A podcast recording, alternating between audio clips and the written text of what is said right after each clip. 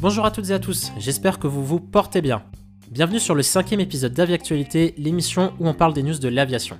C'est Pierre et je suis content de vous retrouver pour ce nouvel épisode. Dans l'épisode d'aujourd'hui, nous allons parler de l'aviation électrique. J'espère que cet épisode vous plaira. Si c'est le cas, n'hésitez pas à vous abonner à l'émission et à partager cet épisode sur les réseaux sociaux. Merci d'écouter Aviactualité et passez un bon épisode.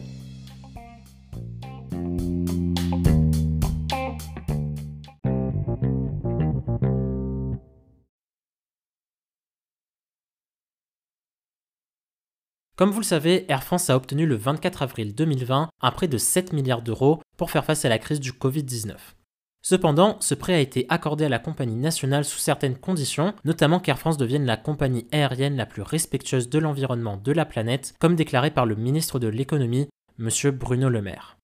Dans ce contexte, je me suis dit qu'on pourrait s'intéresser à l'aviation électrique afin de savoir si le secteur du transport aérien a des chances de devenir un jour non polluant. On va donc commencer par jeter un petit coup d'œil aux principaux projets d'avions électriques qui existent dans le monde. Contrairement à ce que l'on pourrait croire, il y a un nombre considérable de projets de ce type. J'en ai donc sélectionné trois, ceux qui me paraissaient les plus intéressants pour le sujet d'aujourd'hui. Le premier projet, c'est l'Alpha Electro de Pipistrel. Pipistrel est une entreprise américaine qui construit des petits avions de loisirs. En 2017, Pipistrel a lancé avec l'aide de Siemens l'Alpha Electro, un ULM de places tout électrique capable de voler pendant 1h30. Certifié depuis 2017, l'Alpha Electro vole aujourd'hui aux USA, en Australie, au Canada, en France et dans d'autres pays européens. Plusieurs aéroclubs en ont fait l'acquisition et semblent satisfaits de leur investissement. Le deuxième projet, c'est l'IFAN X. L'IFAN X était un projet d'avion hybride développé par Airbus qui a été dévoilé au grand public en février 2020.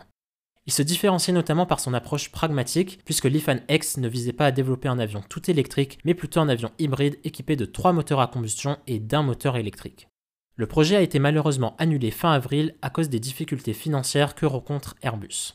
L'IFAN X aurait été un avion de transport régional qui aurait permis de réduire de 75% les émissions de CO2. Il a néanmoins permis à Airbus d'énormément approfondir ses connaissances sur le vol électrique et servira sans doute de base de départ pour de futurs projets d'avions électriques. Le troisième projet, et le plus intéressant selon moi pour l'aviation commerciale, c'est l'e-plane. L'e-plane est un avion de transport régional tout électrique développé à Vancouver au Canada. C'est un hydravion DHC2 de la compagnie d'hydravion Harbour Air dont le moteur a été modifié afin d'accueillir un moteur 100% électrique développé par l'entreprise Manix. L'e-plane a réalisé son premier vol le 10 décembre 2019 et il représente à l'heure actuelle le plus gros espoir d'une aviation 100% verte. Le processus de certification de l'e-plane est toujours en cours et à terme, Harbour Air envisage d'équiper le moteur électrique de Manix sur l'ensemble de sa flotte d'hydravions. Si cela arrive, Harbour Air sera la première compagnie aérienne mondiale à effectuer des vols avec zéro émission de CO2 sur des distances allant de 90 à 230 km, de quoi remettre en perspective les objectifs fixés par Bruno Le Maire à Air France. Pour plus d'informations sur ces différents projets, je vous redirige vers les liens en description. Mais même avec tous ces projets, l'aviation est encore loin de devenir 100% verte car le vol tout électrique est très contraignant. L'utilisation de la batterie comme source de puissance fonctionne bien sur de petites distances. Mais au-delà d'une certaine distance, la batterie devient trop lourde par rapport à son rendement. Jean Hermetz, chercheur à l'ONERA, l'Office national d'études et de recherche aérospatiale, a déclaré en 2017 Pour obtenir la densité d'un kilo de kérosène, il faut 60 kg de batterie. C'est pour cela que les compagnies régionales comme Harbour Air, qui réalisent des vols inférieurs à 300 km, disposeront de flottes 100% électriques, bien avant les compagnies aériennes comme Air France qui ont des liaisons de toute distance. Les batteries ont également tendance à s'enflammer, ce qui est extrêmement dangereux pour les avions. On se souvient de cet accident d'un 777 d'Egyptair dont le cockpit a littéralement fondu en 2011 à la suite d'un court-circuit.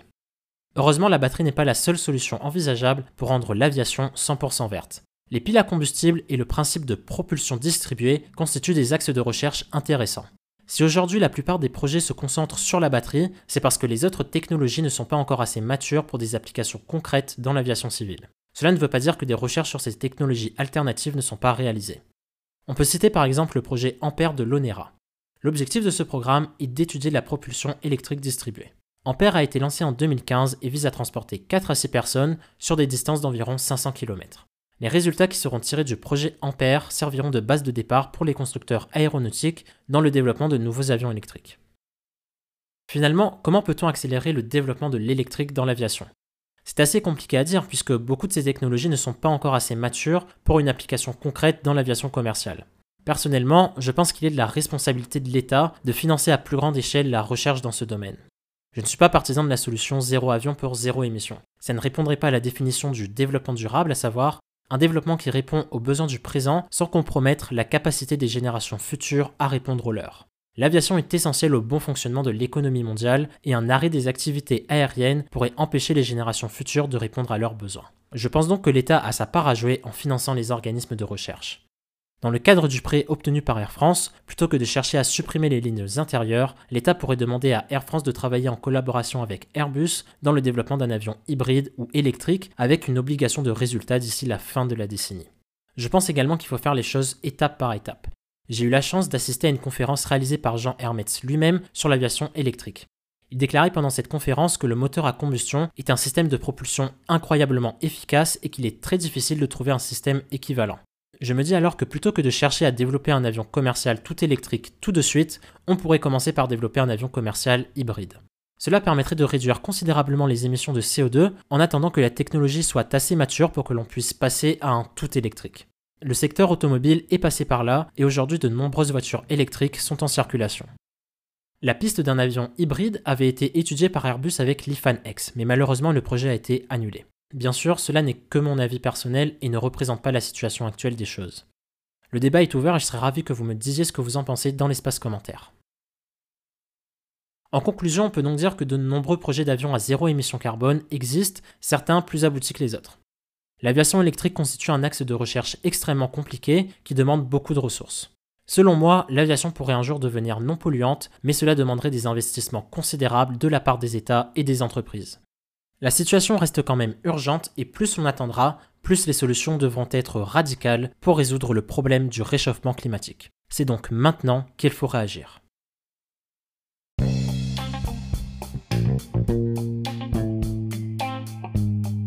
C'est déjà la fin de cet épisode, j'espère qu'il vous aura plu. Si c'est le cas, n'hésitez pas à vous abonner à l'émission et à partager l'épisode sur les réseaux sociaux. Toutes mes sources sont dans l'espace description.